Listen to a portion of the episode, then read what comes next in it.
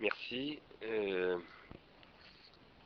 merci, Patrice Maniglier. J'ai donné un, titre complémentaire, si je puis dire, à ce que j'avais annoncé. Je me souviens plus très bien de ce que j'avais annoncé d'ailleurs. J'ai appelé cette communication les transformateurs du champ de la transindividuation. L'Europe aurait été, disait tout à l'heure Patrice Maniglier, pour le monde le lieu où s'invente la catégorie historique de modernité. Et il rapportait cette modernité, non pas à la modernité en général, mais à la modernité de l'art. Et donc, euh, je voudrais moi aussi interroger le rapport entre art, modernité et Europe, mais plutôt par l'autre côté.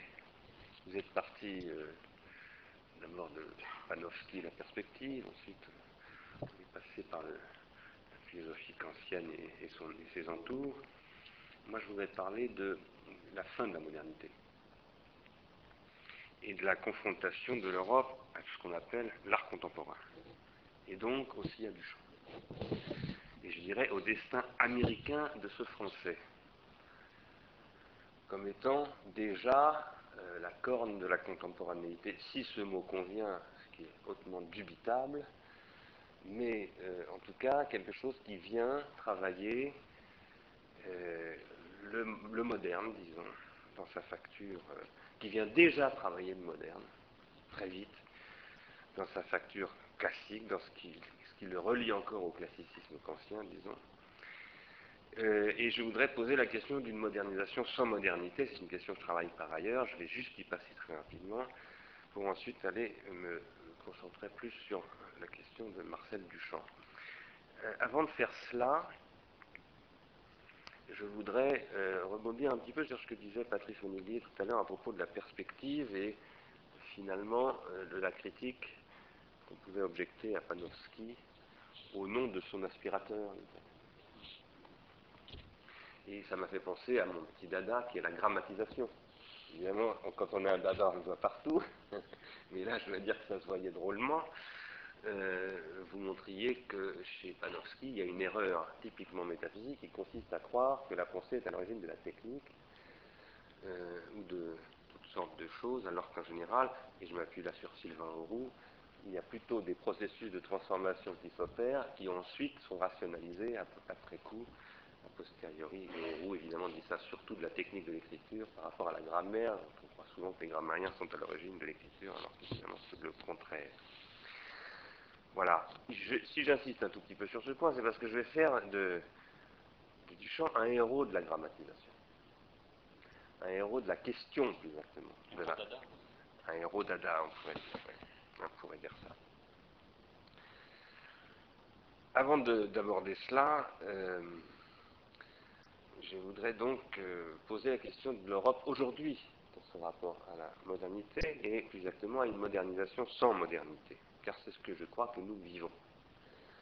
Nous vivons une modernisation sans modernité, et je pense que l'apparition de ce qu'on appelle l'art contemporain, qui reste, à mon avis, une vaste question, c'est qualificatif, est intrinsèquement lié à cela. En même temps, je pense que cela commence, en fait, cette question avec Duchamp et avec Fontaine, précisément. En ce moment, nous vivons un processus de modernisation euh, qui a été déclenché par l'Europe, qui s'est amorcé euh, il y a cinq siècles, mais qui s'est amorcé en lien avec un projet moderne euh, qui en était absolument inséparable et qui finalement s'est autonomisé par rapport à ce projet moderne. Aujourd'hui, nous vivons une modernisation qui est de plus en plus vécue, perçue, pardon, comme un processus aveugle. Et je dirais que ce point de vue que je soutiens depuis quelques années s'est extraordinairement intensifié depuis la crise économique euh, qui conduit, euh, bah, j'ai entendu à la radio ce matin même, euh, par exemple, que le projet même de la modernisation, je crois que c'est Alain Gérard Slama qui parlait de ça, était en question face à la crise économique, mais il n'y a pas de projet de modernisation, précisément. C'est ça la modernisation. Il n'y a pas besoin de projet pour la modernisation. Par contre, la modernité, c'est un projet. Une question qui a été posée, euh, bon, si j'ai appelé cette conférence les transformateurs du champ de la transindividuation, c'est évidemment que je pensais aussi un petit peu à Jean-François Lyotard. Et une question qui a été posée euh, un peu contre Lyotard il y a quelques 20 ans, c'était à la fois Ulrich Beck et Anthony Giddens qui les posaient, c'était la question d'une nouvelle modernité, d'une modernité réflexive ou d'une autre modernité, etc. Aujourd'hui, je pense que cette question est encore tout à fait dans, dans une impasse, mais en même temps, euh, elle semble se réactiver un peu en ce moment, euh, non pas euh, comme vous évoquiez la tour tout à l'heure, non pas nécessairement comme une remythologisation de la, de la modernité européenne, mais en tout cas comme la question d'un orphelinat de la modernisation, si je puis dire, qui deviendrait de plus en plus angoissant pour la planète. Alors, pour, pour essayer d'explorer ces questions et d'essayer de politiser la question de l'art d'un point de vue européen, et là je enchaîne un petit peu sur ce que disait François Gaillard, je pense qu'il est utile de, se retourner vers Scorel et Fountain. J'ai donné comme premier titre à cette communication Mystagogie de la modernité, hein, et, je vais explorer la question de la mystagogie avec Duchamp. mais je voudrais d'abord rappeler très rapidement que Fountain, de 1917, c'est euh, deux ans après naissance d'une nation de Griffith et donc du démarrage de Hollywood, c'est en pleine révolution d'octobre, c'est l'époque où Edward Bernays va voir le gouvernement fédéral américain, le neveu Freud, pour lui expliquer que c'est à l'inconscient qu'il faut s'adresser pour convaincre les citoyens américains et bien plus qu'à leur conscience. C'est le moment où la Forte est en train de devenir un succès commercial colossal. C'est 40 ans après le premier livre du Capital, c'est-à-dire c'est le temps qui nous sépare, nous, de mai 68. Euh, c'est 44 ans après Olympia, c'est 18 ans après l'interprétation des rêves de Freud, c'est au moment où Proust n'a encore pas fini la recherche du temps perdu etc., etc. C'est tout cela dont nous avons perdu la notion, parce que ça semble inconcevable, que Fontaine arrive au moment où Proust écrit la recherche du temps perdu. C'est délirant. Ça semble inconcevable que, que, le, premier tome du Capital ne soit pas plus loin de Duchamp que, que mai 68 de nous, et pourtant c'est ainsi. Et en même temps, c'est ainsi-là, c'est le moment où un processus de grammatisation colossal est en train de se mettre en œuvre, de se généraliser, Grammatisation chez moi, ça veut dire euh, pas simplement découpage des phrases en, lettres, euh, comme le raconte Sylvain Auroux, mais euh, reproductibilité des gestes, reproductibilité des gestes par les machines qui permet l'apparition du prolétariat, la production d'objets en série, par exemple des pissotières, et tout cela reposant finalement sur l'intégration des découvertes du cinéma dans les entreprises, puisque vous savez bien que le traité de management de Frédéric Taylor, qui est à l'origine de l'organisation scientifique du travail et donc des usines Ford, et donc du travail à la chaîne et donc de la production en série, euh, doit beaucoup, pour ne pas dire tout, à Marais, à Newbridge, c'est-à-dire à, la chronophotographie qui est à l'origine du cinéma, qui est une colossale machine de captation de l'attention qui apparaît à cette époque-là. Je pense que cela est un processus qui se met en place euh, un nouveau processus de transindividuation. Je définirai tout à l'heure ce que j'appelle la transindividuation. Avant d'aborder ces points, et je vais repasser par Kant d'ailleurs, je voudrais dire que lorsque je tente moi-même, aujourd'hui, et un peu bêtement, de catégoriser les œuvres pour me demander si j'ai affaire à de l'art moderne ou à ce qu'on appelle de l'art contemporain, car c'est une question qu'il m'arrive de me poser, peut-être une question idiote, je mobilise régulièrement les questions, les critères suivants amour ou intérêt? Je veux dire que les œuvres de l'art moderne, je les aime, ou je ne les aime pas d'ailleurs. Mais c'est par rapport à ce critère que je les juge. Tandis que les œuvres de l'art contemporain, elles m'intéressent, ou elles ne m'intéressent pas, mais je ne les aime pas. Je précise que certaines œuvres que je n'aime pas, mais qui m'intéressent, me paraissent absolument capitales, cruciales. Et, je crois qu'elles œuvrent, c'est-à-dire qu'elles sont qu'elles me font quelque chose. À moi ou au milieu dans lequel je vis. Pas forcément moi directement, comme une boule de billard. Et si elles font quelque chose au milieu dans lequel je vis, elles me font quelque chose forcément par conséquent. De telles questions se posent, des questions ça m'intéresse ou ça m'intéresse pas, sans que je me pose même la question de savoir si j'aime ça, parce que ça n'a tout simplement aucun sens, de vouloir aimer Fontaine, ça ne veut rien dire, ça se pose autant de ce que j'ai appelé le désamour. Ce qui me permet de renvoyer un truc que je dis souvent depuis 5-6 ans, et je ne vais pas développer maintenant, que nous vivons une terrible crise de l'économie libidinale capitaliste. L'économie libidinale qui est une expression qu'on croit souvent être de Jean-François Lyotard, mais qui est de Freud, Jean-François Lyotard a fait un titre. À cette époque du désamour, il devient de plus en plus difficile de dire que l'on aime une œuvre. On trouve ceci ou cela intéressant. C'est intéressant. Tel est le type de jugement ni négatif, ni proprement affirmatif qu'on entend de plus en plus souvent, et dont je dois dire que souvent, je me dis, c'est quand même, ça, ça me laisse dans un état étrange.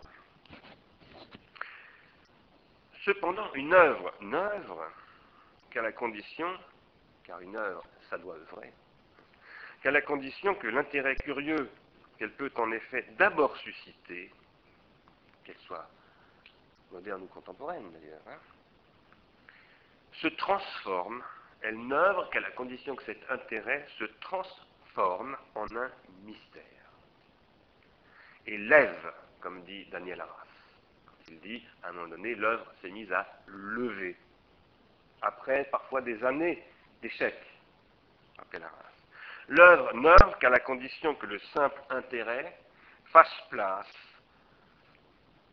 éventuellement dans un après-coup, pas toujours, parfois c'est l'illumination, mais souvent, je dirais que la plupart du temps aujourd'hui, dans un après-coup, à ce que j'appelle la surprise, dans laquelle et par laquelle advient une passion de l'œuvre, une passion dans un sens divers que je vais un tout petit peu poser tout à l'heure, telle qu'elle produit une sorte de lévitation. Quel type de lévitation ou de levée issue d'une fermentation qui ressemblerait à ce que j'appellerais une panification du milieu social. Quel type d'une telle passion du social, car la panification c'est bien une sorte de passion, une passion du pain, c'est un processus dont le pain est le patient. Quel type de panification ou de passion l'art contemporain, depuis Duchamp, provoque-t-il? Et quant à cette question, que fait-elle à l'Europe? Elle qui laisse donc Duchamp, l'Europe, en 1917, partir en Amérique. Ou plutôt, qui l'y pousse. Le pousse là-bas. Qu'est-ce qui l'y pousse Mais qu'est-ce qui l'y tire aussi, lui, Duchamp, ou l'y attire Eh bien, ma réponse, c'est que ce qui attire Duchamp en Amérique, ce qui lui fait quitter l'Europe, c'est la grammatisation. Tout ceci, cela étant, procède de ce que j'appelle j'ai déjà développé une fois à la Sorbonne, une mystagogie artistique. La mystagogie artistique. Mystagogie sans laquelle, à mon sens, il n'y a pas d'effet et d'affect et d'expérience esthétique, et dont je crois qu'elle est le cœur de la question du jugement réfléchissant chez Kant. Chez Kant, évidemment, parler de mystagogie, ça fait très Mendelssohn, donc ça ne, se, ça ne se dit pas, on ne parle pas de mystagogie chez Kant. Mais c'est ça l'enjeu du jugement réfléchissant. Il y a un mystère du jugement réfléchissant. Et une œuvre qui ne me met pas à l'épreuve de ce mystère n'œuvre pas. Il y a une unité de l'histoire de la mystagogie artistique qui se manifeste lorsque, faisant l'expérience d'un de ces mystères qu'on appelle les œuvres, ou d'une série de tels mystères, par exemple quand je vais voir une monographie au Centre Pompidou ou au Louvre, comme on en voit une sur Picasso en ce moment, les expositions, dans les galeries, etc. Je me trouve tout à coup, sinon en lévitation, du moins emporté par le processus d'une levée, ça fermente.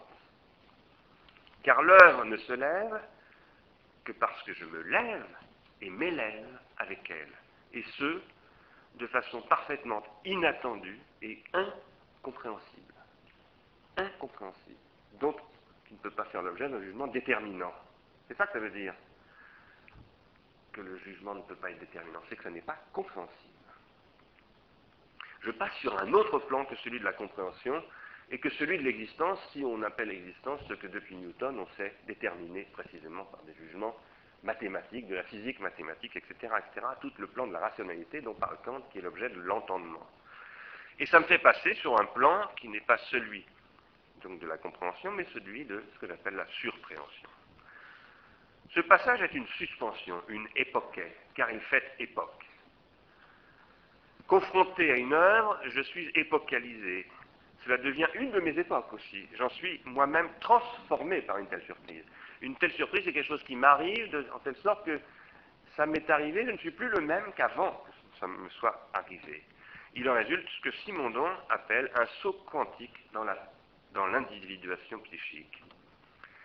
Cela peut aussi constituer en outre, et si c'est une œuvre, ça doit être le cas, une époquée dans une histoire de la société et une histoire de l'art, une époquée dans l'histoire de l'artiste, dans ce qu'on appelle son œuvre. Une œuvre doit quantiquement individuer l'histoire de l'artiste. Quant à ce qui advient avec Fountain, c'est une brisure sans précédent dans cette mystagogie, fondée sur un affect de passion pour l'œuvre qui qu'ainsi passionnément. C'est une brisure telle que ce qui constituait en particulier avec ce qu'on appelle l'art moderne, non pas la théorie moderne de l'art, ça c'est l'esthétique dont parlait François Gaillard, mais l'art moderne, disons pour aller vite, Olympia, 48 ans avant Fontaine, c'est très court finalement, hein, cette période. Ce qui constituait ce que j'appellerais un réenchantement relatif par l'art moderne du désenchantement absolu qui se manifeste à travers finalement l'industrialisation du monde. Je parle donc de partir de Weber, qui d'ailleurs rapporte ça non pas simplement à l'industrialisation, mais à la calculabilité mise en œuvre par le proto-capitaliste du XVIIIe siècle.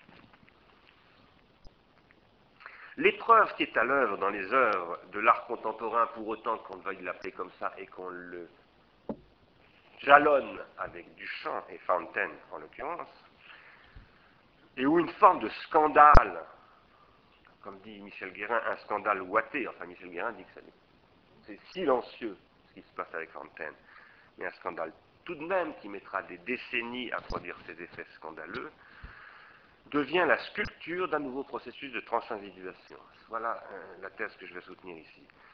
Car je crois que c'est cela qui est en jeu dans l'art contemporain. ce que j'appellerais une transindividuation réflexive,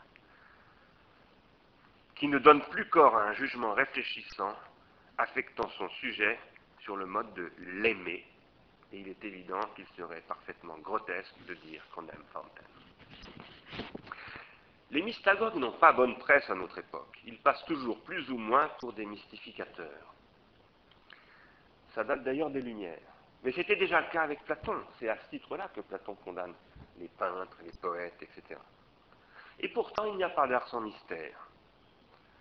Que ce soit le mystère de l'amour des œuvres, disons le mystère de l'amateur d'art, qui est un amoureux, une figure de la libido, de la sublimation, ou encore celui de cet étrange intérêt qui engendre une sorte très bizarroïde de panification du social. Vous verrez pourquoi je parle de panification tout à l'heure. La mystagogie est inhérente à l'art.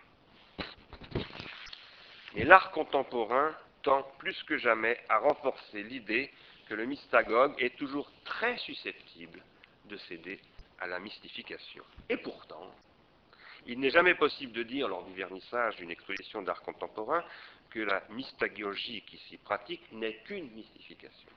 L'art contemporain, procédant du scandale par où le moderne s'accomplit tout en rencontrant sa butée, qui est une sorte de piège, scandalon ça veut dire piège en grec, requiert un après-coup auquel son origine scandaleuse lui donne droit en quelque sorte a priori.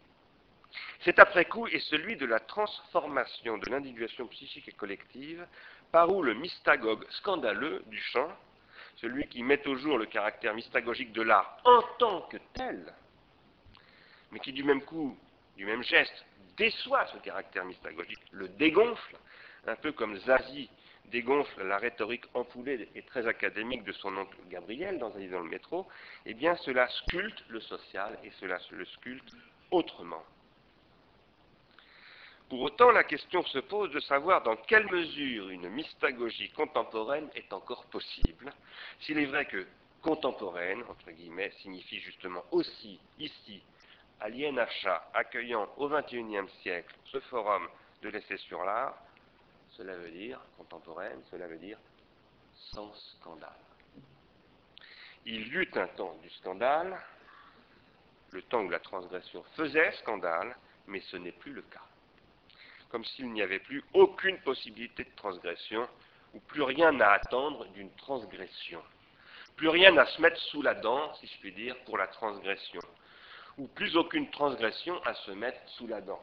Mendamin Hearst, qui vend ses, ses œuvres, 12 millions d'euros, ne transgresse, transgresse pas. Il fait du business. Ni donc aucun mystère, etc. Alors vient l'âge de ce qu'on appelle le buzz, c'est-à-dire le business artistique et l'artiste entrepreneur non seulement de lui-même, mais de ses sponsors ou mécènes qui spéculent sur lui non pas comme sur un poulain, course, mais sur un produit de marketing pour lequel on doit trouver les moyens de booster les ventes, et pour ça, il y a bien techniques disponibles. Je ne vais pas explorer ces questions-là, je vais revenir à l'origine de tout cela. La lévitation, par où une œuvre m'apparaît comme une œuvre, et lève, ne se peut que comme croyance. Cette croyance est un désir où se forme un jugement.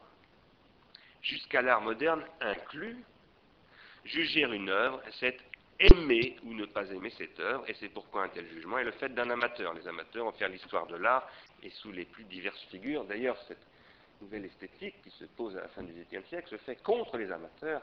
C'est Diderot qui engage le fer contre les amateurs qui sont à l'époque des amateurs honoraires, c'est-à-dire des personnages de l'Académie royale de peinture.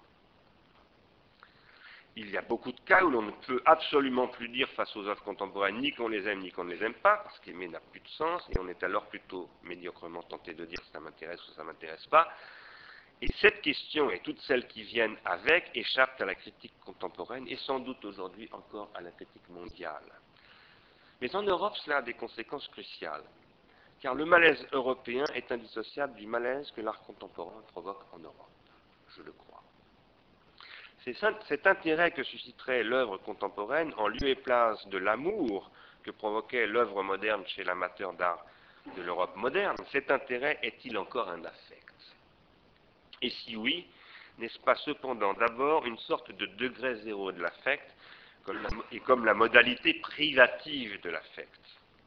Ce non-affect primordial, qui peut sans doute ensuite produire une panification affectant le social, qui est d'abord une forme d'affection négative de l'affect lui-même, en quelque sorte, n'est-il pas ce qui affecte les contemporains en, tant qu'ils seraient frappés de et affectés ou même infectés par la désaffection Et en cela, littéralement désaffectés, comme il y a des usines désaffectées, les usines de General Motors par exemple.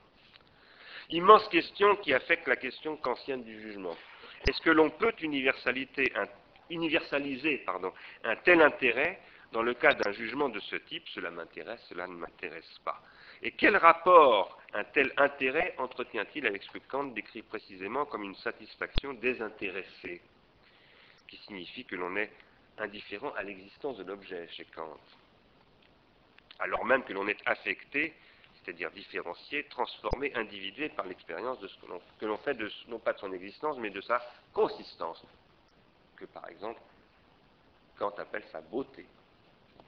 Il faudrait ici entendre l'intérêt en un autre sens que celui qu'il signifie alors chez Kant, à savoir l'utilité de cet objet, soit la nécessité de l'existence de cet objet, dans ce dernier cas désignant l'intérêt de ce qui est moralement bon. Peut-être faudrait-il alors tenter d'entendre l'intérêt que l'on peut prendre à une œuvre contemporaine, pour laquelle la question de l'aimer ne paraît plus guère se poser, comme intéressé. C'est-à-dire, puisqu'intéressé, ça veut dire être parmi, et c'est le sens originel de l'intérêt. Être avec, s'individuer avec, c'est-à-dire être en intelligence. Cet intérêt et cette intelligence consisterait alors, intelligence au sens du XVIIIe siècle, à se laisser trans-individuer, non seulement à défaut d'aimer, mais dans et même par le défaut d'aimer. Que l'on ne puisse pas poser que l'on aime ou que l'on n'aime pas Fontaine de Marcel Duchamp, dire que l'on aime ou que l'on n'aime pas Fontaine serait non seulement absurde, mais vraiment ridicule. Ni tout ce qui en procède, c'est précisément ce qui ouvre le ventre du mystère, si l'on peut dire. C'est ce qui éventre le mystère. On n'aime pas Fontaine de Duchamp, on est affecté par la désaffection qui s'y manifeste et comme une désaffectation et en sorte une sorte de scandale en cela. Or, Duchamp est un Euro-américain, comme on dit un Eurasien. Et là est à penser sans doute encore une géopolitique de l'art, de la modernité, de l'Europe, de l'Amérique et de la contemporanéité qui désormais fait place à une modernisation sans modernité, ni européenne, ni américaine. C'est en Chine maintenant qu'on parle beaucoup d'art contemporain. On n'aime pas Fontaine de Duchamp, mais on peut du même coup admirer et en cela désirer le processus d'individuation qu'est Marcel Duchamp. On se trouve alors épocalement pris après coup dans l'étrange et mystérieux processus d'identification collective où Fontaine témoigne d'un saut quantique par lequel, dans les années 60 à vrai dire, dans un long après-coup historique, l'individuation de Duchamp devient l'individuation même de notre époque, sa soudaine syncristallisation, pour prendre un terme de Simondon une fois encore. Et comme une transformation des conditions même de toute transindividuation, ce que Jean-François Lyotard avait appelé les transformateurs du champ, et qui transforme de ce fait ce champ qu'est pour Simondon la transindividuation. On voit alors comment l'individuation des individuations psychiques de Duchamp et son affectation par la désaffectation se transindividue en individuation des individuations collectives. Mais cela signifie que Fontaine présente dans une nouvelle facture le et de l'individuation psychique et collective. Je rappelle que chez Simondon, c'est ça la grande force de Simondon, on ne s'individue pas psychiquement sans participer à l'individuation collective. Et moi j'ai soutenu dans De la misère symbolique qu'un artiste, c'est un individu psychique qui s'individue immédiatement socialement. C'est-à-dire dans son individuation psychique est immédiatement collective. C'est ça qui en fait un transformateur du champ, par exemple. Mais ça signifie que Fontaine présente donc dans une nouvelle facture le et de l'individuation psychique collective, et cette facture est une fracture et une transgression scandaleuse par où la question de la transgression change de registre, dans un contexte politique et social qui change lui-même de registre. On est à l'époque des Verdurins d'ailleurs. Il est en route vers la liquidation de la bourgeoisie. Et c'est l'un des traits spécifiques de l'art contemporain. L'art contemporain ne s'adresse pas à la bourgeoisie. Il ne veut plus ni choquer les bourgeois, ni les transformer en amateurs d'art, car il n'y a plus de bourgeois, il n'y a même plus de verdurins, figure première de ceux qu'Anna Arendt appelle les Philistins cultivés. Cette transgression, très en avance sur son temps, car c'est l'époque des verdurins pour nous, 1917, c'est la recherche du temps perdu, mais euh, on est déjà avec Warhol en 1917, à travers du champ. Cette transgression devient le régime de ce que Boyce, s'adressant aux infirmières et aux boulangers, aux panificateurs, et non pas aux bourgeois, appellera donc la sculpture sociale, c'est-à-dire la fermentation sociale. Transgresser, c'est tailler dans le social, ou faire fermenter le social, c'est faire du social un matériau qui se transforme au-delà de la différence illémorphique, au-delà de l'opposition forme-matière. C'est tailler dans l'individuation elle-même, et non pas dans le marbre, comme Michel-Ange ou encore dans la peinture avec Manet. Ce devenir qui tente de trouver un avenir a partie essentiellement liée à une reproductibilité qui n'est pas seulement celle des objets de la perception, la reproductibilité qui intéressait et affectait et impressionnait encore Duchamp en 1912 avec le nu descendant un escalier, mais celle en 1917 de ce qui donne, par un processus de grammatisation du geste, sur lequel je reviendrai encore tout à l'heure, des objets industriels, c'est-à-dire tout fait prêt à porter, standardisé, ready-made. L'objet de la grammatisation de la perception, ça c'est la modernité. Mais la grammatisation du geste et qui produit le ready-made, ça n'est plus déjà, ça n'est déjà plus la modernité. Lorsque l'art devient transgression, premier stade d'un plus vaste devenir attitude, dont on parlera plus tard à l'exposition de un documentaire, ce avec quoi l'art travaille n'est plus la matière, c'est donc l'individuation, et il tire en toute direction parti du fait que dans l'individuation, qui est un cours, un flux, un processus, des formes se déforment et se transforment. On court, et que ces formes sont toujours déjà des matériaux, pigments, certes, marbre, bronze, photo, papier peint, papier journal, matériaux industriels, rails, objets tout prêts, appareils, dispositifs. Toutes sortes de cas de ce qui peut faire objet d'individuation c'est-à-dire de ce qui peut spatialiser du temps, car c'est ça ce qui fait objet d'individuation. Tel est le rôle de ce que j'appelle les rétentions tertiaires, qui spécifient comme trace la texture du et de l'individuation psychique et collective que trament ce que j'appelle des dispositifs rétentionnels. L'art devenu transgression puis attitude comme individuation psychosociale, dont l'attitude est le tissu et en cela le matériau par excellence, est une modalité de la transformation qu'est l'individuation en règle générale, mais selon des conditions qui changent avec le temps. Les matériaux de la transgression sont d'autant plus transgressifs qu'ils ne sont plus simplement des matières avec lesquelles produire des formes, mais de plus en plus souvent du matériel, y compris du matériel humain, appréhendé comme ressources, force de travail, temps de cerveau disponible, relations sociales grammatisées à travers les réseaux sociaux, etc., etc., ce qui peut amener à parler même d'esthétique relationnelle en ce sens. L'individuation s'accomplit en fonction de contraintes dynamiques, en règle générale, c'est ma théorie en tout cas, induite par ce que j'appelle une organologie générale, dont résulte ce que je crois être une généalogie du sensible, dont les œuvres d'art témoignent. À l'époque où un scandale inaugure une technique de sculpture du social, c'est-à-dire un nouveau processus d'individuation, la reproductibilité qui substitue la matrice et l'appareil de capture à la forme n'affecte pas seulement, après que le langage ait été littéralisé puis imprimé, les œuvres d'art audiovisibles telles la photo et le cinéma, et c'est cela qui constitue, disais-je tout à l'heure, la modernité, et c'est ce que pensera Benjamin en s'appuyant sur Baudelaire et tant d'autres, mais aussi et surtout les objets quotidiens en totalité, pas simplement les objets d'art, issus de productions en série, changement du régime général de la reproduction qui constitue une nouvelle totalité industrielle de rétention tertiaire et qui trouve sa source dans la grammatisation des gestes du travailleur. Les conditions d'individuation sont organologiques, disais-je. Elles passent par les organes de perception, mais elles ne cessent de recombiner les agencements de ceux-ci à travers les médiations techniques. Par exemple, en articulant artificiellement, artefactuellement, par des techniques, l'oreille et la main à travers l'instrument de musique, ce qui est assez récent, par un organone qui est donc un artefact. Ou bien encore l'œil, la bouche et la main devant la paroi de Lascaux, puisque c'est comme ça que peignaient les hommes de Lascaux, en soufflant les pigments à travers la bouche, en s'éclairant à la graisse de je ne sais quoi, à la graisse de roc, par exemple, devant la paroi de Lascaux, sur laquelle l'artiste, d'avant l'histoire de l'art, donc projette ses pigments avec une paille. L'art, c'est ce qui agence des organes corporels à travers des organes artificiels et en vue de transindividuer, c'est-à-dire produire des organisations sociales. L'histoire de l'art est aussi celle de ces agencements, donc, tels que le peintre voit avec ses mains, que le musicien, après l'apparition du XIe siècle et de la notation diastématique, entend avec les yeux. Le compositeur au XIIIe siècle ne fait pas de musique avec l'instrument, mais au lutrin, c'est-à-dire visuellement.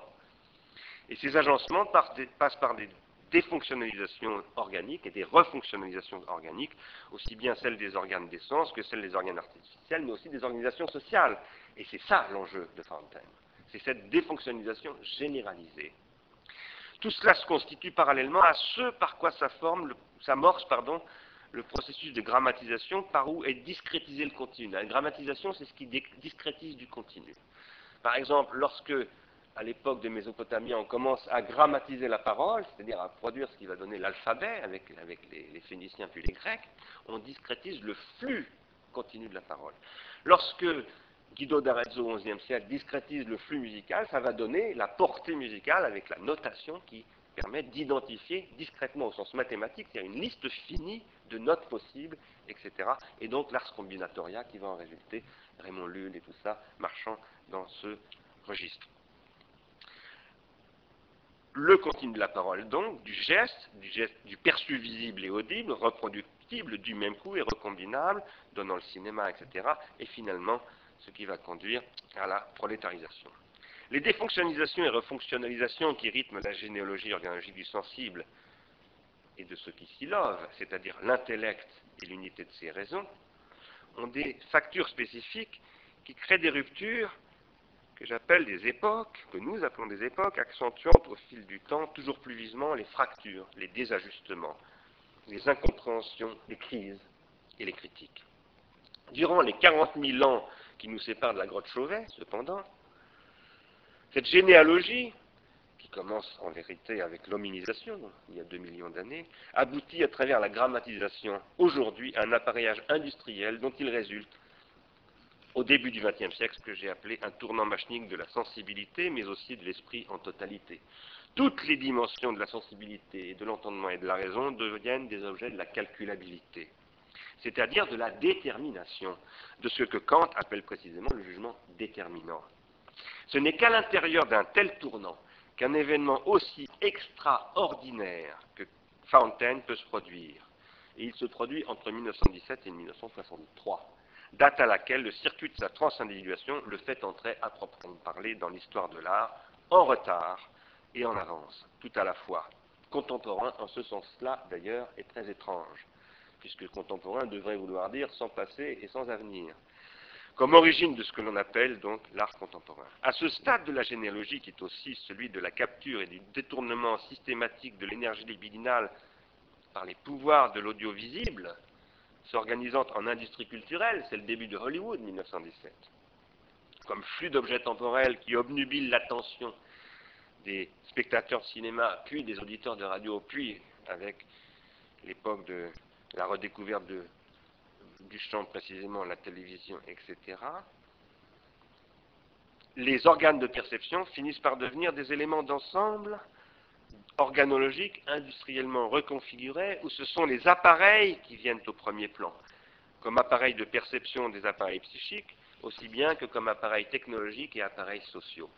Et c'est ce, dans ce jeu nouveau qu'œuvre la transindividuation artistique quand elle œuvre. Fontaine ne peut surgir au début du XXe siècle qu'après le nu descendant un escalier achevé en 1912, année où les futuristes publient la gifle au goût public, tandis que Frédéric Taylor publie La direction des ateliers. Selon les dires de Duchamp lui-même, le nu descendant un escalier inscrit dans la peinture le stade du visible organologiquement grammatisé par Étienne Jules Marais et Edward Newbridge comme chronophotographie mise au service de la physiologie des corps en mouvement. Or, c'est aussi cette grammatisation du mouvement des corps qui rend possible l'organisation scientifique du travail de Taylor. Et cette théorie du travail grammatisé sera systématiquement appliquée par Henry Ford aux États-Unis à partir de 1913, avec la première chaîne de montage de la Forte dans l'État du Michigan, qui est en pleine crise en ce moment même d'ailleurs.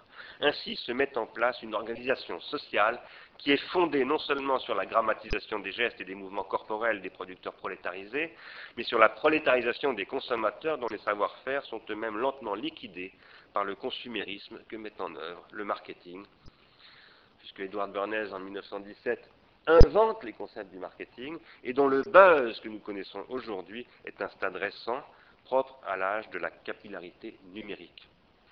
Au moment où Duchamp appose sa signature d'emprunt sur l'urinoir produite en série, Bernays présente en effet à l'Amérique sa théorie et sa pratique des relations publiques fondées sur les recherches de Freud, dont il est le neveu, et qui préfigure l'organisation scientifique de la consommation dont Ford est aussi un des théoriciens. Pendant qu'à Moscou, au même moment, les bolcheviks renversent le tsar et que Gross et Herzfeld lancent leur slogan Vive le nouvel art machinique de Tatlin.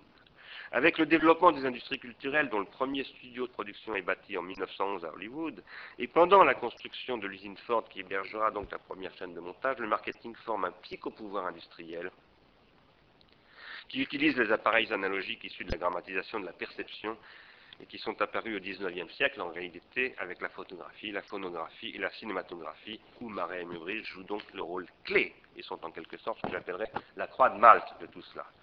Mise en œuvre par le psychopouvoir qui contrôle les âmes et à travers elles les comportements moteurs des corps, ces psychotechnologies qui ouvrent l'ère d'une reproductibilité dont Benjamin analysera les conséquences sur la notion et sur la conception de l'œuvre d'art sont des dispositifs de captation de l'attention systématiquement mis en jeu en vue de conditionner les consommateurs, ce qui nécessite de provoquer ce que j'appelle des courts-circuits dans la transindividuation.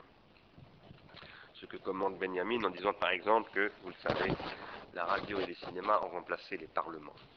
C'est ainsi que les amateurs étant désarmés, car un amateur s'est armé, un amateur s'est outillé, mais le tournant machinique dans la de la sensibilité désarme ces amateurs, les publics deviennent peu à peu des audiences.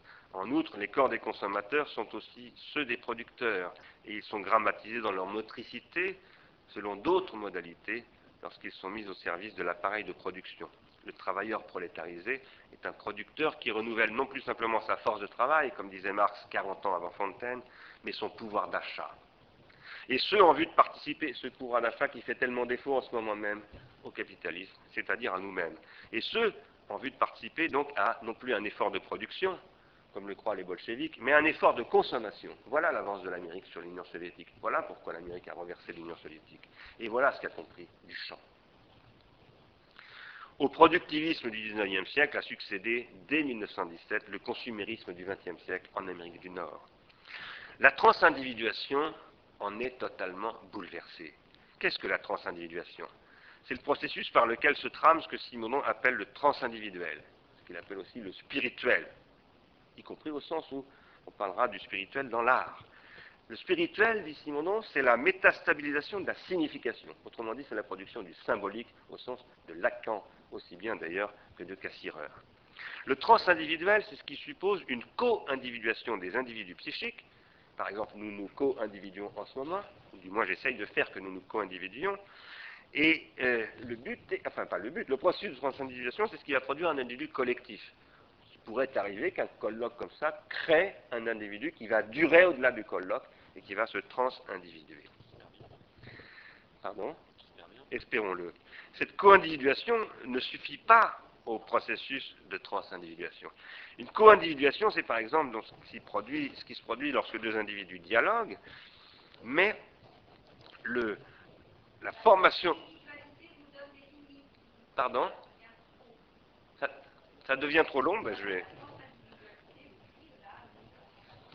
Bon, mais tant pis, tant pis pour vous, tant pis pour vous. Pour le moment, j'ai la parole. Non, je vais, je vais vous la céder. Je vais vous la céder. Je vais vous la céder. La transindividuation, quoi qu'il en soit, c'est ce qui se produit à travers des circuits de transindividuation.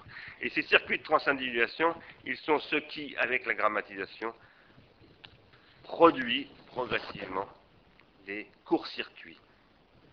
Alors, si nous voulons aujourd'hui penser la question de l'art contemporain dans l'Europe contemporaine, et s'il est vrai que, comme disait Patrice Maniglier tout à l'heure, l'Europe a un rapport à l'art conditionné par l'invention de la modernité, si la modernité n'est plus aujourd'hui véritablement ce qui est vécu dans le domaine artistique, que faut-il en conclure? Eh bien, il faut en conclure que nous avons à apprendre de Marcel Duchamp, mais pas simplement de Marcel Duchamp, de ce qui se met en œuvre avec Duchamp, à travers précisément l'agencement qu'il opère comme étant, selon moi, la question de cette reproductivité en un sens infiniment plus large que celui de Benjamin, il nous pose la question à nous les Européens, lui qui est un Européen et même un Français, après coup, 90 ans plus tard, la question de ce que l'Europe est capable de faire de la grammatisation aujourd'hui. Aujourd'hui se produit un processus de transformation par la grammatisation du monde capitaliste lui-même. Ce monde capitaliste, qui a été au XXe siècle le monde du consumérisme, produit par la grammatisation de la perception en particulier, mais pas seulement, ce monde capitaliste aujourd'hui arrive aux limites du consumérisme. Nous le savons. Ces limites du consumérisme, elles se manifestent par toutes sortes de symptômes qui vont de la crise de la consommation à proprement parler, non pas au sens où il y aurait une baisse du pouvoir d'achat, mais une baisse du désir de consommer, une baisse de la fascination pour la consommation, à la crise euh, qu'est le désinvestissement des spéculateurs qui tendent à provoquer un fonctionnement du capitalisme ultra court-termiste et qui aboutit à une spéculation qui n'investit plus, donc un capitalisme qui ne croit plus en lui-même, en passant évidemment par ce que on pourrait appeler les limites du capitalisme, que j'analyse en m'appuyant sur René Basset et ce qu'il a appelé dans l'économie qu'elle vivant, le passage aux limites, à savoir que nous savons tous aujourd'hui que la consommation est devenue totalement insoutenable pour la planète. Ici, je crois que la question de la défonctionnalisation et de la, euh, du désarmement des publics de l'art devient une question politique absolument primordiale. Je le crois parce que je crois que, et je crois que la, la, la relation entre l'art et la politique est absolument intrinsèque à toute question artistique moderne, ou je dirais pas postmoderne, mais après-moderne, si je puis dire, euh, après la modernité européenne. La question se pose aujourd'hui d'un réinvestissement de ce que j'oserais appeler les avant-gardes artistiques dans un projet politique qui interroge le dépassement du consumérisme, mais également euh, le réinvestissement par les avant-gardes artistiques des processus de grammatisation qui se développent en ce moment même. Que sont-ils ces processus de grammatisation? Eh bien, ce sont des processus par lesquels il est possible, précisément, de réarmer un jugement. De réarmer un jugement individuel et collectif, de reconstituer du transindividuel, des processus de transindividuation, non pas pour s'en tenir à ce que Bourriot et d'autres appelaient l'art relationnel, mais pour véritablement investir les espaces sociaux qui... Pardon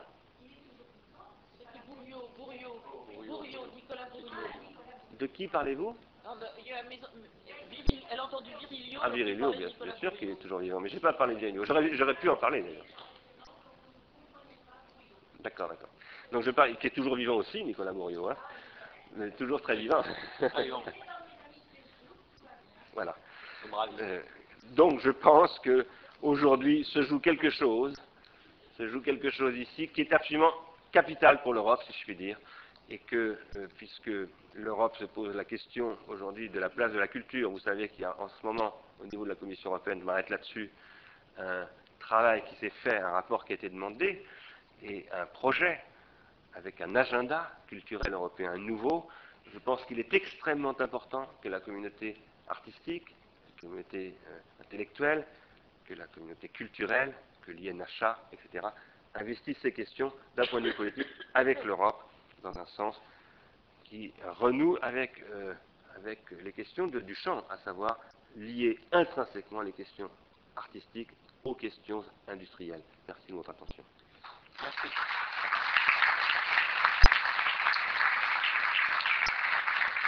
merci beaucoup Bernard. Euh, on va ouvrir directement euh, aux questions. Des, questions qui ne portent pas directement sur le nombre d'amis sur Facebook. Pas forcément. Pas forcément. Je plaisante.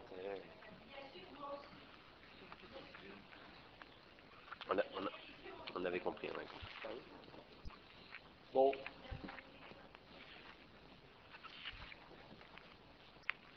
Une question? On se fixe une vingtaine de minutes, si vous voulez bien. Une vingtaine de minutes. Quart d'heure. À 8 heures l'inauguration.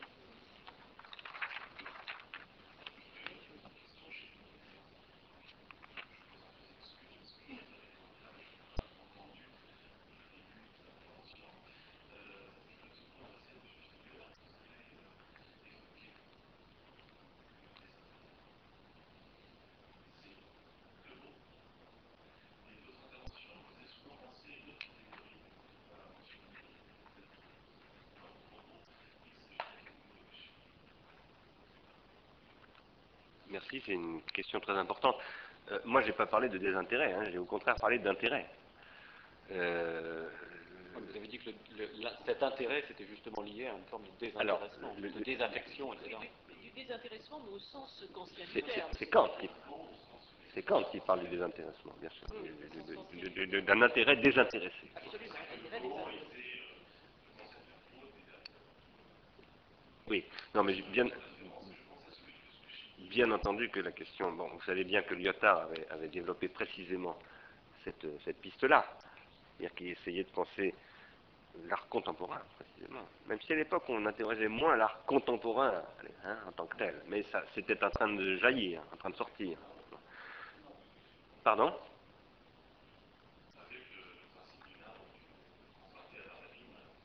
Tout à fait, tout à fait. Pour moi, la question du sublime, euh, j'essaye, euh, c'est un petit peu périlleux. Vous savez, sublime, c'est qu'est-ce que c'est que le sublime chez, Kant? Comment est-ce qu'il bon, il y a plusieurs sublimes, comme vous le savez bien, mais le sublime, c'est l'infinitisation. La sublimation, c'est un processus d'infinitisation. Si, c'est d'abord un processus d'infinitisation, c'est-à-dire que le, sublime mathématique, comme le sublime dynamique, c'est quelque chose qui rend incommensurable est en cela infinitisable, au sens mathématique du terme. Finitiser, ça veut dire discrétiser, rendre calculable. J'ai affaire à du sublime lorsque que je sois face à un paysage ou lorsque j'ai affaire à un objet qui dépasse toute, toute mensuration, c'est-à-dire qu'il est incommensurable.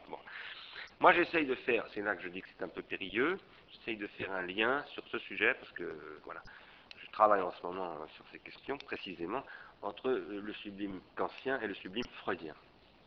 C'est-à-dire, je pense que si nous, nous voulons aujourd'hui pouvoir arrêter de Kant euh, et, en, allant au-delà du kantisme, c'est-à-dire en intégrant aussi la critique qu'a pu en faire, par exemple, euh, Conrad Fiedler au nom de ce qu'il appelle le jugement artistique. Et, au nom de quelque chose qui euh, se constitue dans le fait que pour juger, selon moi, ça c'est l'interprétation que je fais de Fiedler, en passant d'ailleurs par Jacqueline Lichtenstein, que j'avais invité d'en passer à l'IRI pour en parler, euh, c'est ce qui passe par la nécessité de l'argumentation. Il y, a un problème dans, la discussion kantienne du, jugement esthétique, c'est qu'il parle d'un jugement, mais c'est un jugement sans argument. On ne peut pas juger sans argument. Euh, et je pense que, Kant néglige quelque chose, j'ai honte de dire que Kant néglige quelque chose, c'est toujours un peu, peu, grotesque de dire ça, mais euh, n'empêche que c'est ce que je pense. Je pense que Kant néglige qu'un jugement esthétique, c'est un jugement en deux temps, un vrai jugement. C'est un jugement d'abord de surpréhension, c'est-à-dire que je prends en pleine figure ce qui m'affecte, c'est l'affect. Et ça, c'est ce qu'on appellera le jugement synthétique au sens où Aristote parle déjà de synthèse du jugement. Kant aussi, bien entendu. Et ensuite, il y a un jugement compréhensif, c'est-à-dire un jugement analytique. Et le véritable euh, public des œuvres d'art, c'est le, public des amateurs qui, sait passer du niveau surpréhensif au niveau compréhensif. Sachant que ce niveau compréhensif n'est valide que s'il revient vers le surpréhensif, c'est-à-dire s'il intensifie le surpréhensif. Alors, par rapport à cela, eh bien, euh, nous avons affaire, pour moi, là, à des processus de sublimation. Et il est évident que la question, enfin, il est évident, la question de l'art contemporain, c'est une question euh, du sublime, dans un sens, alors qui n'est pas chez, Lyotard ce que je viens de dire là, hein, c'est évident, mais qui pour moi est, à revisiter avec Lyotard, mais aussi, à mon sens, au-delà de cette question lyotardienne, dans une question de l'économie libidinale, de la sublimation dans l'économie libidinale. Je, voulais juste dire que sur ce point du rapprochement entre, entre Kant et Freud, euh, par le truchement de ce terme sublimation, c'est vrai qu'il euh, y a déjà la notion de sublimation euh, chez Kant. Donc on peut voir déjà comment pourrait s'opérer une sorte de rapprochement. D'autre part, là où je serais moins d'accord avec toi, tu dis que, que Kant ne voit pas ou laisse écouter. En fait, c'est parce que ça n'est pas son propos. Son propos n'est absolument pas d'étudier un jugement qui porterait sur des objets.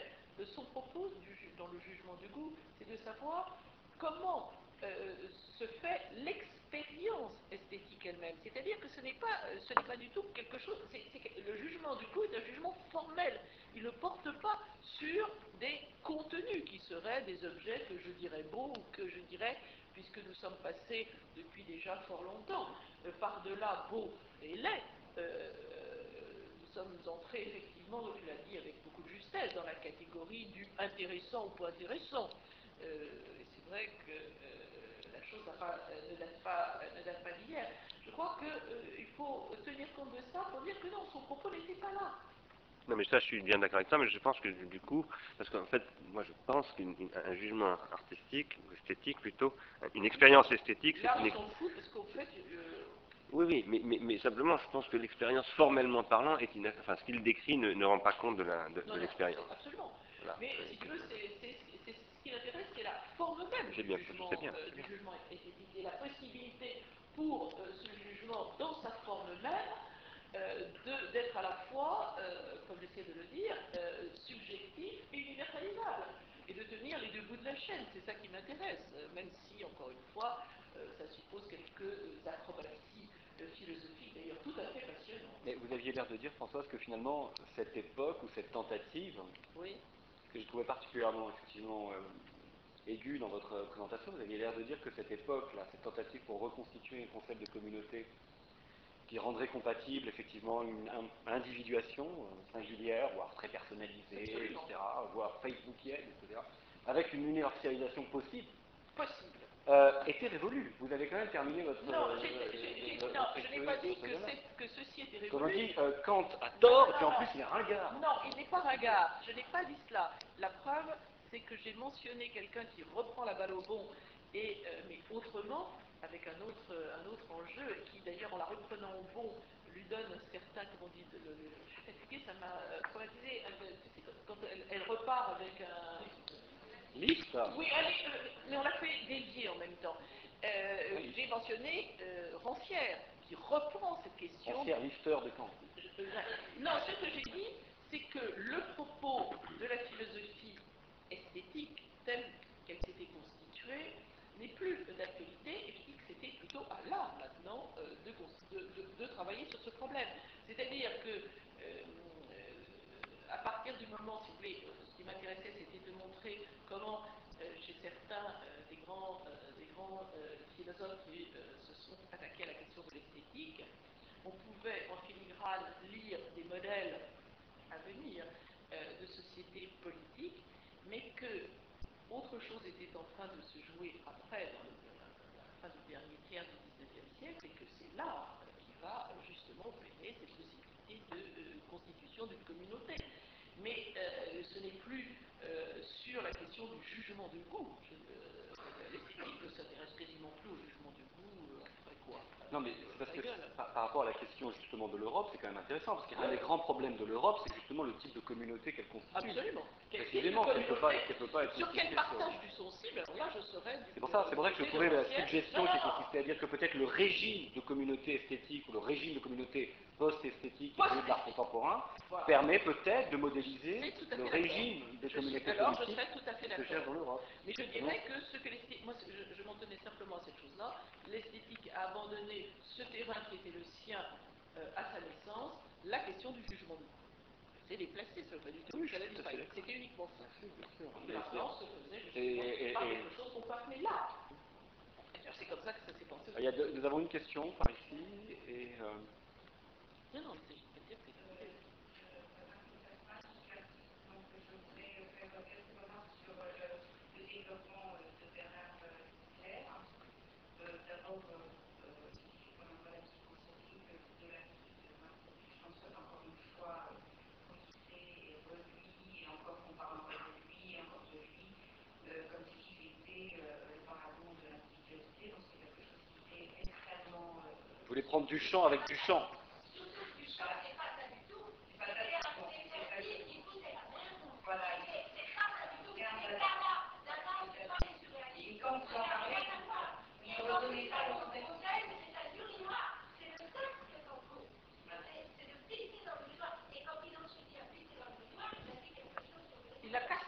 d'abord.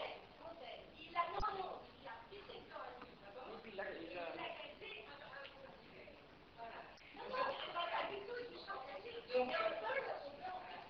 Donc je trouve euh, relativement euh, misérable de mettre du champ comme euh, figure centrale de la question de l'art euh, de l'Europe, de l'avenir de l'Europe. Je trouve ça désastreux parce que les- aujourd'hui les artistes sont en train de chercher d'autres voies pour essayer de faire entendre euh, leur euh, mise à, à- comment dire, leur mise en obscurité. Voilà, donc euh, il y a d'autres choses à chercher de ce côté-là qui ne demandent qu'une chose, c'est à ressortir, à faire entendre. Il y a énormément d'artistes qui ont beaucoup de, de démarches très différentes et aujourd'hui, c'est pas en 1916. La deuxième chose que je voulais mettre le doigt sur une très grande difficulté du passage de l'attitude esthétique vers l'attitude politique. Autant François Ferriat que vous avez dit, c'est de l'un à l'autre, euh, je vous arrête, je suis artiste, je peux vous assurer que je suis pas comme nature. Et en plus, ça me paraît extrêmement dangereux, parce qu'avec le même glissement, vous, euh, monsieur, monsieur Sylvester, dit passer des matériaux aux matériaux humains. Alors là, laissez-moi vous dire que j'explose. Littéralement, j'explose quand on sait ce que ça peut vouloir dire sur le plan politique. Donc j'irai pas plus loin sur cette question-là, c'est le deuxième point. Et le troisième point, c'est euh, l'illumination calvinistique que vous mettez à côté du, de l'art contemporain ou pour l'art contemporain, en faveur de l'art l'art qui n'est pas rare à rencontrer, qui, qui extrêmement souvent et qui compense bien souvent la déception que l'on a devant les expositions et devant les œuvres. Et je, me permettrai d'émettre une hypothèse. Est-ce que cette, euh, espèce de, de, de, de planification dont ça peut déclarer, cette espèce d'élévation, est-ce que ça ne serait pas l'effet d'une loi à qui on a coupé la tête et qui continue à marcher pendant un certain temps? C'est-à-dire que comme on empêche les amateurs d'aimer l'art, alors ils ne disent qu'ils aiment, mais ils continuent à avoir cette élévation de l'amour qui n'est pas plus Ok, donc trois questions. Duchamp, est-ce que vous avez invoqué Duchamp comme l'avenir de l'art euh, et de l'Europe? Deuxième question, c'est est-ce que cette euh, analogie entre l'esthétique et le politique n'est pas dangereuse?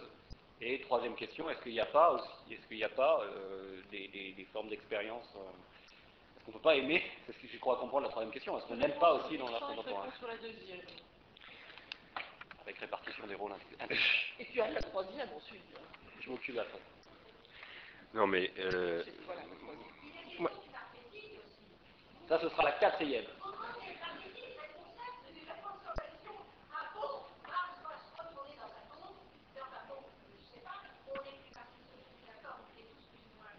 On va laisser, on va laisser Bernard euh, répondre. On va, on va laisser Bernard répondre et puis après on fera une séance entre nous pour invoquer.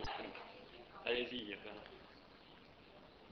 Marcel Duchamp, c'est un, indice de quelque chose qui se joue euh, en 1917. euh, et par rapport à quoi Et par rapport à la question que posait Patrice Maniglier et, Jacques Serrano, à savoir les rapports entre, modernité, Europe et art, quelque chose euh, se brise. Donc si j'ai pris Duchamp là, c'est pas, c'est pas, c'est pas tout à fait hasard. C'est pas une question de vouloir rejouer. euh, c'est parce que quelque chose change, évidemment, avec Duchamp. Évidemment. Après, après euh, ce que vous en pensez et ce que j'en pense, c'est une autre affaire. Mais, quelque chose se joue là. Que euh, la pissotière évoque, bien d'autres choses que la reproductibilité, peut-être, mais c'est un ready-made. Attendez, c'est un, oui, mais d'accord, mais c'est d'abord, mais c'est d'abord un ready-made. Et, je pense, non, mais c'est peut-être plus compliqué que ça, mais c'est d'abord un ready-made. Et, je pense qu'il y a, que, ce qui se joue là est un changement. En, attendez, c'est un changement en termes de matériaux. Alors moi, matériaux humains, que ça vous choque, moi aussi, ça me choque, bien évidemment. Mais euh, là, je n'étais pas en train de dire que les artistes devaient travailler avec du matériau humain, euh, ni le contraire d'ailleurs. Ce que je constate, c'est qu'aujourd'hui, on parle de matériaux humains, de ressources humaines, etc.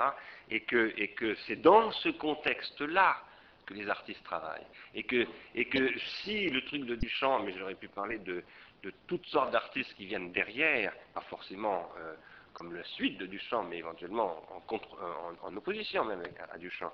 Mais si euh, tout ça peut se produire, y compris Warhol, etc., c'est dans ce contexte-là, c'est par rapport à ce contexte-là. Et que, puisque Patrice Maniglier posait le problème de la modernité euh, et du rapport entre art, modernité et Europe, et que la modernité, selon moi, peut-être que je me trompe, hein, vous pouvez tout à fait me contester sur ce point, mais la modernité, elle se pense essentiellement en rapport, surtout à travers Walter Benjamin, à ce qu'on appelle la reproductibilité et tous ces processus, y compris le fait que l'art se détache, vous le disiez dans votre présentation, de la technique, etc., de ce point de vue. Euh, je pense que ça, c'est une reproductivité de la perception qui se pose à travers la petite histoire de la photographie et toutes sortes d'autres textes de ce type qui sont archi connus, mais qu'il y a une autre reproductivité dont on ne parle jamais, qui est extrêmement importante, qui est la reproductivité des gestes des travailleurs, et que cette, cette fontaine, par exemple, est produite par ça, et que c'est pas pour rien que, que ce, ce ready-made est un objet industriel produit en série. Alors, après, sur la mystagogie. Est-ce que juste on peut, on peut euh, parce que moi j'avais l'impression que dans, dans votre présentation, euh, vous n'avez pas présenté Duchamp comme euh, le salut pour, le, pour aujourd'hui. Ah, Au contraire, c'était plutôt, j'ai- si j'ai bien compris ce que vous avez voulu faire, c'était plutôt au contraire, situer Duchamp dans Oui, une oui, histoire oui, je- qui était en cours, Qui- de, qui est en cours de, de, de déconstitution. En Absolument, sorte. et C'est-à-dire qui- de dire que les processus industriels ou post-industriels, enfin les processus euh, que de grammatisation, Mm. que vous appelez grammatisation, euh, que ces processus-là étaient en train de changer complètement. Alors je ne sais pas à quoi vous faisiez allusion, donc est-ce qu'on pourrait juste enchaîner là-dessus? Est-ce que vous faisiez allusion à des,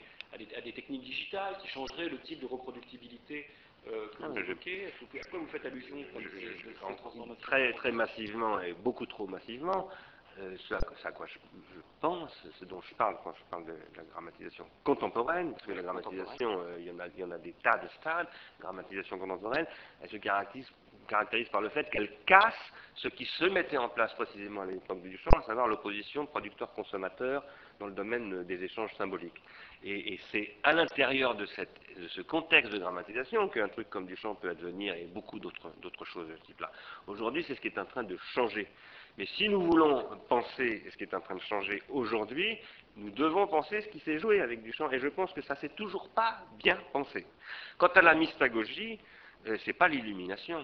Euh, et je suis, je suis, pas en train de plaider pour un, illuminisme de, l'expérience esthétique. Simplement, ce que je dis dans, le formalisme conscient dont, dont, parlait Françoise Gaillard, il y a quelque chose, quelque chose qui est de l'ordre du mystagogique au sens strict ça nécessite une, Qu'est-ce que ça veut dire Ça veut dire l'initiation au mystère. Et, l'expérience d'une œuvre nécessite une initiation au mystère irréductiblement. Et aujourd'hui, cette question doit être posée à nouveau frais dans ce contexte nouveau de dramatisation, précisément. Ok. Non, très vite, je, voulais vous répondre parce que je crois qu'il y a là un, malentendu. J'entends bien votre question et je comprends euh, votre réaction. Simplement, euh, mon propos n'était pas du tout cela. Celui-là, j'essayais simplement de montrer pourquoi à un certain moment, un certain nombre de philosophes s'étaient penchés, non pas sur les œuvres d'art, mais sur une chose très particulière, qui est la question du jugement de goût, où se manifeste l'extrême de la subjectivité. Pourquoi Parce que là où, parce que là où se manifeste l'extrême de la subjectivité, l'action de savoir était de savoir si l'on pourrait s'entendre. En arrière-plan, je disais, qu'il y avait bien sûr une question concernant la possibilité de constitution d'une communauté politique. Et que ce qu'il pouvait essayer de travailler sur ce terrain justement de l'esthétique ainsi conçue et non pas de l'art, je, le rappelle et j'y insiste, euh, chercher euh, dans l'œuvre de Kant, il ne cite jamais la moindre œuvre d'art. C'est Frédéric II, un poème de Frédéric II. Non, mais d'art plastique, j'entends. Ah oui, bon, non, mais c'est quand, même, C'est quand même de là, oui, oui. une œuvre, un poème de Frédéric II. C'est comme si je prenais comme œuvre d'art les mémoires de, de, Charles de Gaulle. Ce sont généralement euh, des, beautés, des, des, beautés naturelles. Non, vous voyez, c'est très très différent. C'était parce que c'est ça qui les intéresse. Parce que la question qui se pose à ce moment-là, c'est de savoir comment on pourra s'entendre sur des valeurs. Dès lors que ces valeurs ne sont plus imposées hein, euh, par euh, parce qu'on est sorti d'une société hétéronome. Voilà, donc c'était uniquement ça que j'essayais de montrer, et je me disais, il est très intéressant de voir comment chaque réponse à cette question. Ah, mais j'ai pas dit que ça marchait non plus. Je dis que euh, c'est un travail extrêmement intéressant et que si on regarde de près d'autres propositions esthétiques qui sont à peu près contemporaines, on voit se dessiner des modèles de communauté sociale, c'est toujours la même question, avec, je dirais, des nuances différentes. Euh, voilà, c'est ça qui me préoccupe aujourd'hui. Notamment, celle de Youb est très intéressante, parce que c'est le modèle, effectivement, de sorte de libéralisme avec domination bah, de ceux qui ont, euh, je dirais, vocation euh, à dominer parce qu'ils sont, parce qu'ils constituent une élite, et que d'autres, c'est le Voilà, on voit bien comment ça se constitue. D'accord. Bon, hélas, on va devoir, euh, on, va devoir clore ces, discussions que je trouve fascinantes, euh, avec d'un côté, effectivement, une approche euh, sur les transformations en cours dans les processus techniques au sens très large, et d'un autre côté, sur les modèles, effectivement, politiques. La suite, c'est comment l'art intervient ensuite. Voilà. Donc, le programme est en cours, finalement. Merci.